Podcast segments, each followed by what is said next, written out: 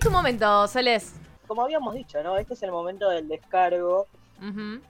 Semana pasada les conté un poco de todo el tema embarazo, les conté más que nada cosas, anécdotas, eh, un poco de lenguaje que, que me llamó la atención, como lo del embarazo espontáneo. Eh, porque bueno, la realidad. Y bueno, y todo Contanos de vuelta igual, contanos de vuelta por las dudas, ya que eh, la audiencia se renueva. ¿Qué es un embarazo espontáneo? ¿Cómo Bueno, fue esa anécdota? Espontáneo básicamente es que no tuviste eh, que hacer ningún tratamiento de fertilidad. Es muy loco. eh, Espontáneo. Uy, me embaracé. ¿viste? A mí cuando me dijeron fue espontáneo me quedé así como...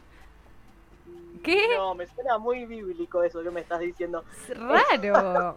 Como, ¡ay! Claro, raro. ¡Ay! raro. ¡Bebé! ¡Ay, feto! Claro. Un momento para el Eh, otro. eh, sí, sí, sí. Pero bueno, lo, lo cierto es que me llamó la atención ese término. Me llamó también la atención cómo fue, realmente fue muy cuidado en todos los momentos en los que fui a los médicos y me tenían que dar la noticia de que estaba embarazada. Era neutra porque no sabían si realmente era algo buscado o no, o cómo iba a reaccionar yo. Entonces, como bueno, está todo bien lo que vos digas, o sea, lo, lo que decidas sobre esto, la- el resultado es positivo. Cuando yo me ponía contento era como, ah, buenísimo. Pero bueno, como que tampoco te condicionaban desde Sí. ese momento a nada, ¿no? Cosa que me parece que, que está buena. Eh, pero bueno, de la misma forma que conté estas dos cosas que estuvieron muy buenas, también tuve cosas malas que he pasado en estos meses. Como por ejemplo, una que fue el exceso de información. Sí. La primera ecografía, que básicamente, bueno, ves ahí un puntito latiendo que te parece muy loco, que se está generando una vida dentro tuyo. Si es que lo Eh, querés tener. Claro, exacto. Ajá. Sí, sí. Ah, igual te parece muy loco, yo creo. Más allá Sí. de todo, te parece loca la situación de que realmente se está generando un ser humano dentro tuyo, más allá de que quieras tenerlo o no. Es como realmente algo que eh, parece de ciencia ficción. Sí, total. Y es Eh, muy loco que lo más natural que... que- tenemos es lo que más loco nos parece.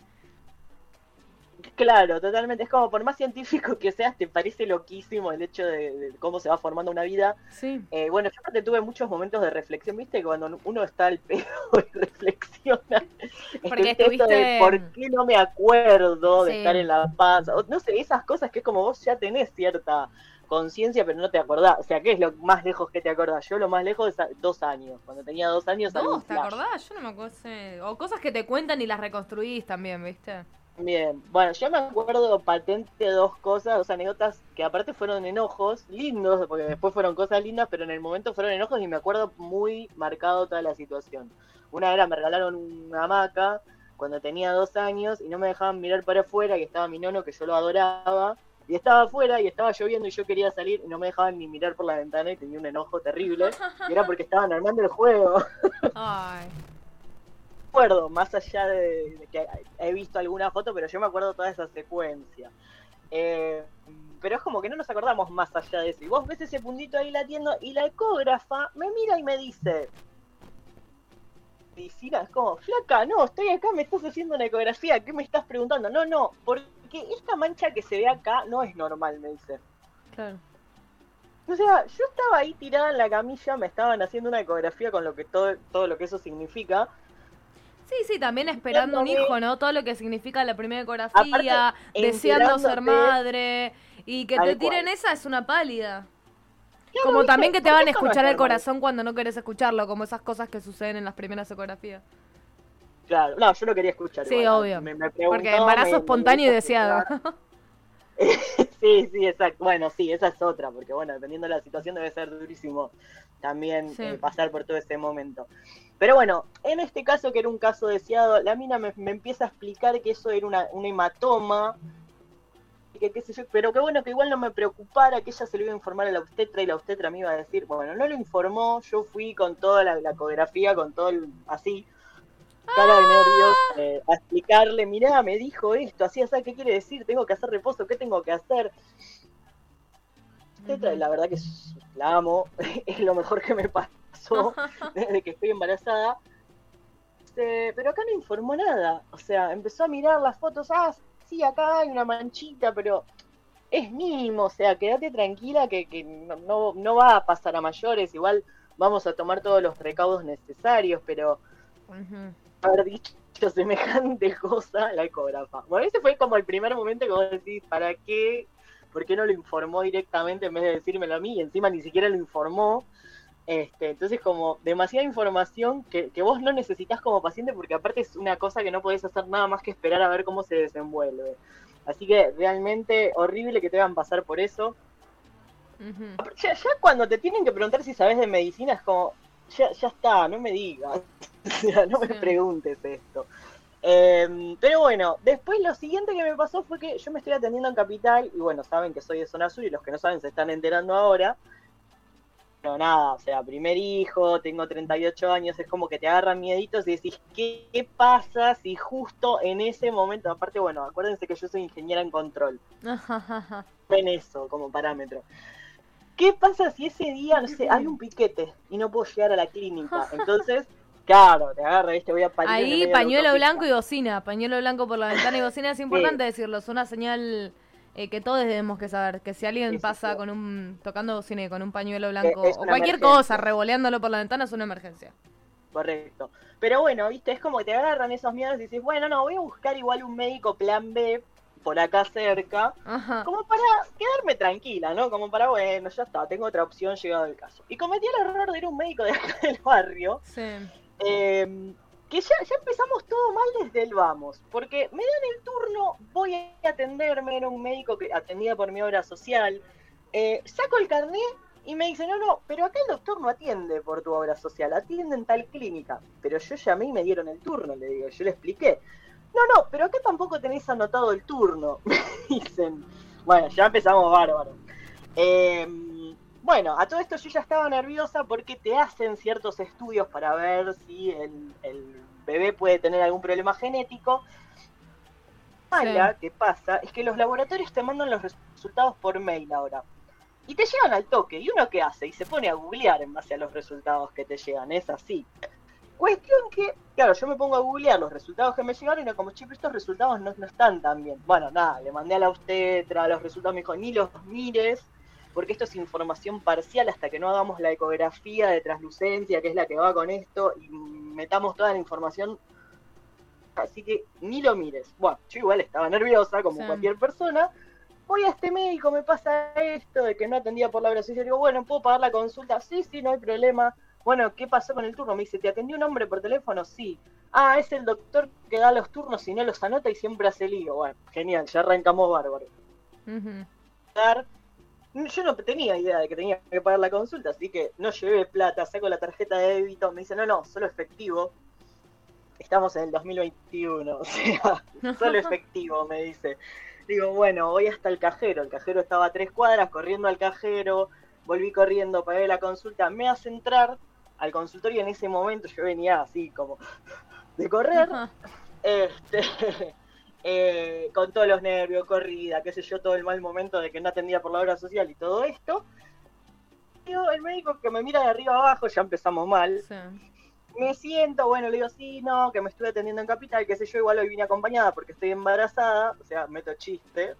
Me mira, ¿embarazada? Sí. No, perdón, me dice, está embarazada, cosa que ya me molestó, porque como, eh, o sea, yo no soy más grande que vos, no me trates de usted.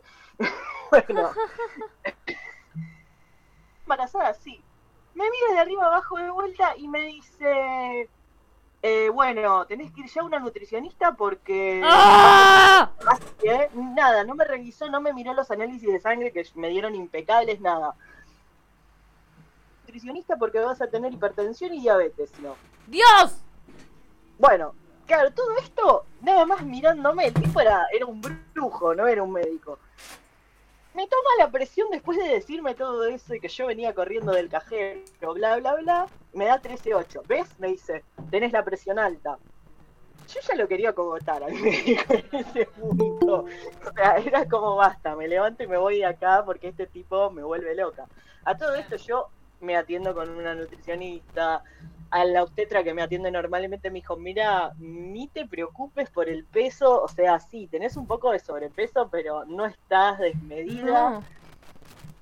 Y además es tan fácil como hacerte un de estudio. Es muy fuerte, ¿viste? Como antes de hacerte un estudio, cualquier cosa, un estudio de sangre, un estudio de presión, un estudio de colesterol, cual- lo que sea, un estudio de orina, Claro, medir valores, ellos deciden.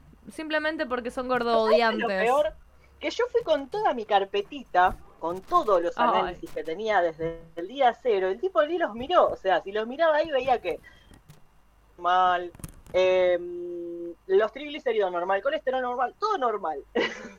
claro, si me toma la presión después de toda esa situación, ¿cómo no me va a dar mal? O sea, si fuera de presión alta me hubiera dado 18, no 13, Sí. ¿me entendés? Y de ahí yo, re enojada, pedí el turno para verlo de vuelta. Fue como, llegué a mi casa y lo cancelé, porque digo, ¿pero qué? ¿Cómo No, me voy a no. atender con este tipo, no? Este tipo no va a traer a, a mi niña al mundo, Ajá. aunque sea la última persona, no, prefiero parir sola en mi casa. Sí, en la bañadera. Este, y, y bueno, nada, viste, ahí dije, "Oh, basta, no, yo voy a seguir atendiéndome con esta obstetra de capital. Crucemos los dedos para que no haya piquete ni Eh, nada. si no sabes qué, nos llamás, yo voy con la moto, hacemos... hacemos todos se corran. Hacemos, hacemos el bebé de Brigitte Jones, viste, que Sí. termina yendo a parir con la motito de la pizza. Sí, sí. si no la vieron, mírenla la película, muy graciosa. Eh, que la verdad que fue una situación horrible, más Sí. para una persona. Encima, convengamos que con la pandemia recién ahora te están dejando ir, si estás embarazada, con, con tu marido al médico, porque hasta hace dos semanas atrás, literal, hasta hace dos semanas atrás tenías que ir sola y pasabas por un montón de situaciones que terminaban siendo violentas, solo encima. o sea, la verdad, terrible. Eh, así que bueno, nada. Sí, es muy fuerte y esto es importante, ¿no? Y de no dejar que, que, que los médicos, por más título que tengan, nos pasen por arriba con todo lo que significa eh, cuestiones género en general, pero también el gordodio es muy fuerte. Como de verdad hay mucha gente que va porque, che, me duele la espalda, che, me duele acá al costado de una mama, che, no sé qué, y siempre te corren con el peso. Cuando Sí. tenés un pequeño sobrepeso, no tenés ningún problema grande, no estás pesando 200 kilos y tenés eh, y no, te, no puedes caminar. O sea, de verdad, la, la idea de un cuerpo flaco y saludable y, y bien emocionalmente es un error que nos inventó este sistema horrible. Así Es que, yo que. creo que está a la par, o sea, el tema del peso y de adelgazar y de ser flaco está a la par del patriarcado, a ese nivel de violencia. Sí, sí, es que es parte del patriarcado, es parte de cómo debemos ser que nosotras, porque a que los hombres... Sí. Sí, No, pero es que es tremendo que tenés que ser flaco porque flaco es sinónimo de saludable. sí, sí, flaca, sobre pasa tanto todo. hombres como mujeres, por eso digo que está a la par, porque ni Sí. siquiera es que, viste, si un hombre es gordo, no, no, siempre es el, el que come todo el bullying. Igual, para mí, eh, a los hombres se les permite mucho más un pequeño sobrepeso que a las mujeres. Y en todo sentido, como a los Puede hombres, ser a las sí, mujeres, el de sobre, sobre todo los cuerpos de otro. Sí, sobre Sí. todo los cuerpos de depresión, pero sobre los nuestros, eh, los cuerpos feminizados es mucho más fuerte. Eh, pero bueno, así que eh, mata a tu médico, ojo, pero no lo mates, pero no vaya bueno, más y avisa que- también que, que hay es que así. que, que cuando pasan estas situaciones y vos caes en un médico que te, te estresa, tenés que seguir buscando, que, que por ahí no es, o sea, que no, no, no podés, por más recomendación que tengas, si una persona, con nada más mirarte, sin siquiera revisarte o mirar un estudio, te dice semejante barbaridad, ya está, por ahí no es. Sí, total. Pero bueno, así que nada, sigamos buscando, sigamos construyendo redes, si tenemos médicos para recomendar, siempre está bueno eh, pasarse el dato entre amigues, eh, porque nos cuidamos entre todos. Estereotipas por FM La Patriada.